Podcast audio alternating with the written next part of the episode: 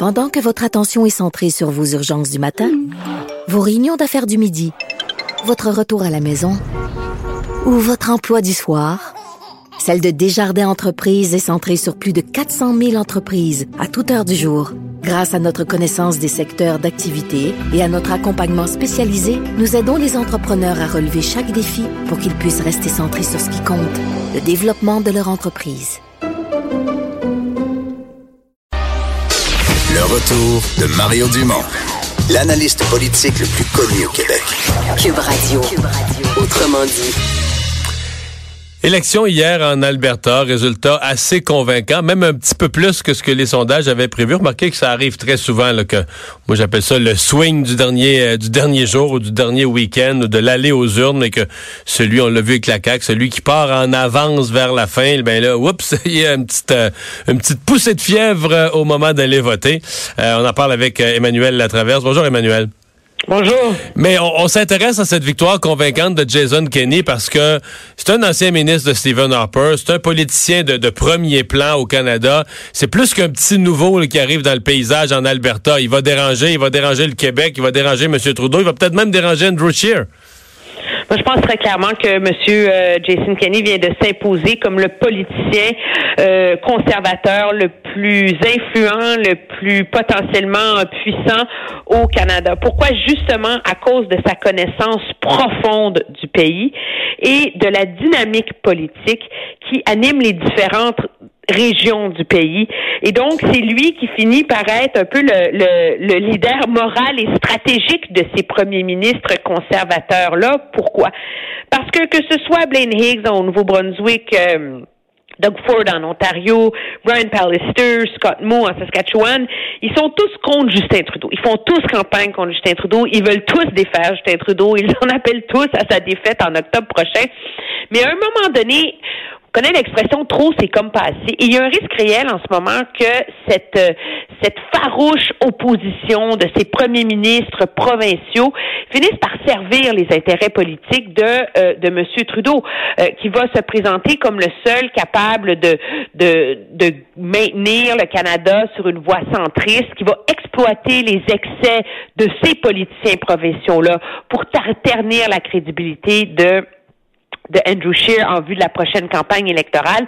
Et donc, finalement, à cause de son expérience, c'est un peu la façon dont vont aborder ce débat-là, euh, Jason Kenney, qui va dicter inévitablement la façon de faire des autres et donc les signaux qu'il va, qu'il va envoyer dans ses premiers mois au pouvoir vont être absolument cruciaux. Mhm. Euh, prenons, décortiquons l'impact pour chacun. Prenons-le un par un. Commençons par le Québec, parce que dans sa campagne, euh, il a insisté beaucoup sur la péréquation. En fait, il a fait quelqu'un pourrait quasiment dire, il a fait un petit bout de sa campagne ou de sa pré-campagne sur le dos du Québec. Le Québec qui reçoit 12 milliards de péréquation, mais qui veut pas les pipelines qui passent, qui veut l'argent du pétrole, mais qui veut pas les pipelines qui passent sur son territoire. Est-ce qu'il va garder ce ton belliqueux avec le Québec? hier, il a envoyé un message en français, beaucoup plus positif à monsieur, euh, ben, monsieur Legault et aux Québécois. Aujourd'hui, monsieur Legault a répondu plus positivement. Comment on voit cette relation-là? Écoutez, je suis pas dans la tête de M. Kenny, mais les gens à qui j'ai parlé tant euh, proches de lui là, que du côté de Québec, on voit plutôt un peu ce sentiment que cette idée de, péréquation, c'est le genre de, de promesse hyper populiste, hyper euh, qui, qui mise sur la colère des Albertains, mais tout le monde s'entend que c'est pas super euh, réaliste ni crédible et surtout, je me permets de le dire tout de suite, s'il part là-dessus, il coûte l'élection fédérale à Andrew Scheer en octobre prochain. Là.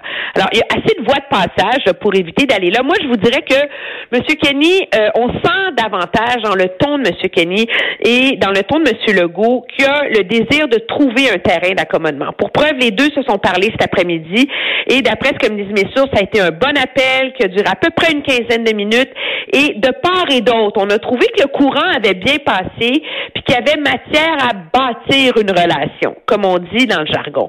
Pourquoi? Pour deux raisons. De un, la réalité, c'est que même si ces deux euh, deux nations très différentes. Là. Il y a un côté des Albertains et des Québécois qui se ressemblent beaucoup.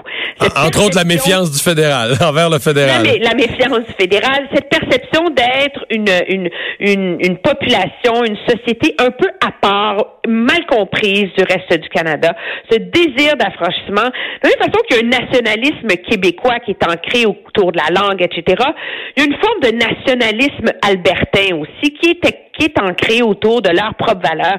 Et donc, à un moment donné, ça a souvent été deux provinces qui ont fait euh, qui se sont prêtés main forte dans leur combat contre Ottawa. Donc, M.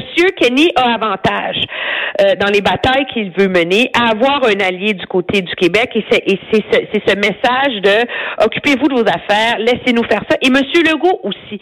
Parce que M. Legault ne peut pas passer les trois prochaines années à casser du sucre sur le dos d'Ottawa et à euh, tout le temps être indigné du etc., etc. D'avoir des alliés pour mener ces batailles-là contre Ottawa, c'est beaucoup plus efficace et ça l'a toujours été. M. Charret était un habile artisan de ce genre d'alliance-là, de part et d'autre. Et moi, je voudrais qu'on parle beaucoup de l'histoire du pipeline ici aujourd'hui. Le signal est clair, mais je pense qu'en même temps, là, il faut pas faut pas aller trop loin là-dedans. Monsieur Legault, qu'est-ce qu'il dit en disant il n'y a pas d'acceptabilité sociale? Il met la ligne, le repère. Si vous voulez ce genre de projet-là au Québec, ça prend une acceptabilité sociale. Donc, ne vous pointez plus à nos portes avec un projet aussi mal foutu et aussi bâclé qu'était celui d'Énergie Est. Et pour preuve, mm regardez, Enbridge a été adopté, le gazoduc, on est d'accord, etc. Et M. Penny, lui, M. Kenny, lui, continue à dire qu'on veut un pipeline, qu'on veut une pipeline. C'est une façon surtout de mettre pression sur Ottawa, parce que la réalité, il faut le comprendre, c'est que si Keystone est, construit et que Trans Mountain finit par être construit, il n'y aura pas une urgence de bâtir des nouveaux pipelines au Canada, là. Alors ça, ça va faire baisser la tension, mais de continuer à marteler ça, c'est une façon pour M. Euh, Kenny de préparer le terrain pour les débats à venir aussi. Là. Mm-hmm. Euh, l'impact de Jason Kenney sur Justin Trudeau. Parce que là, Justin Trudeau, euh, quand il était élu, euh, il y avait les provinces importantes, c'était libéral partout. Là. C'était libéral en Ontario, c'était libéral au Québec. Euh, Madame Notley, c'était une NNPD, mais elle était vue comme une alliée de Justin Trudeau dans l'Atlantique, en Nouveau-Brunswick. Et là, on va revirer ça, là, ça revient conservateur partout au Canada.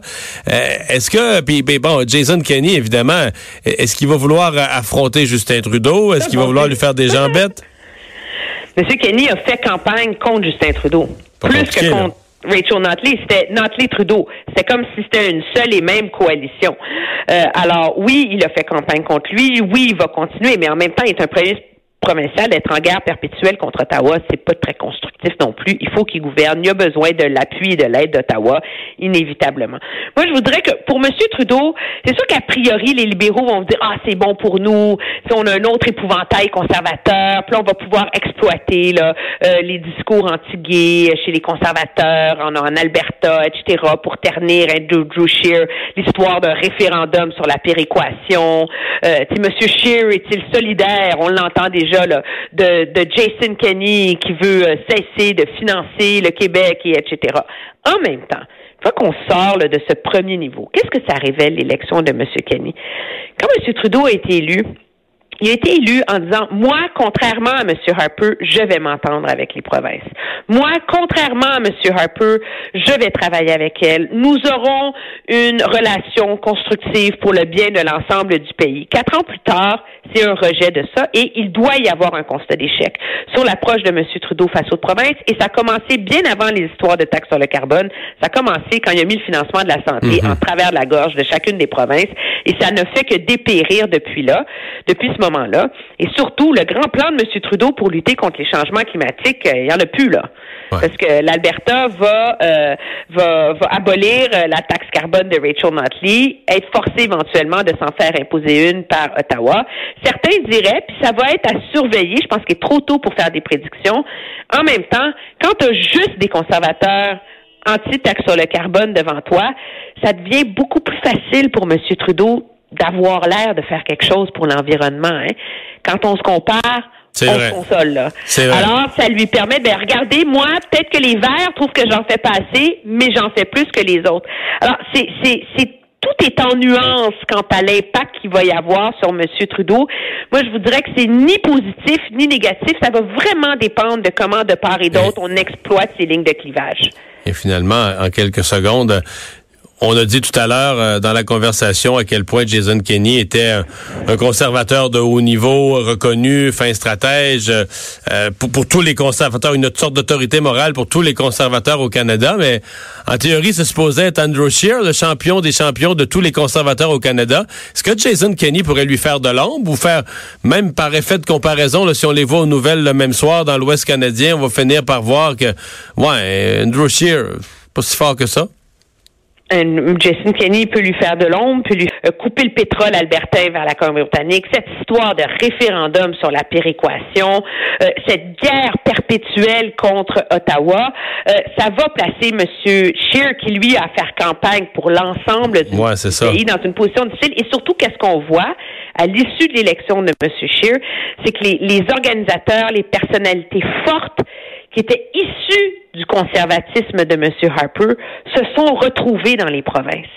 Et que la force du mouvement conservateur en ce moment au pays, il est davantage provincial que fédéral que à Ottawa. Et donc, ce sera pas évident pour M. Euh, Scheer maintenant de faire rentrer tous ces acteurs politiques très forts dans le rang pour euh, essayer d'assurer son élection. C'est l'argument qu'il a à leur présenter. C'est, écoutez, laissez-moi le temps d'être élu, on discutera après. À suivre. Merci beaucoup, Emmanuel. Très bien. Au revoir.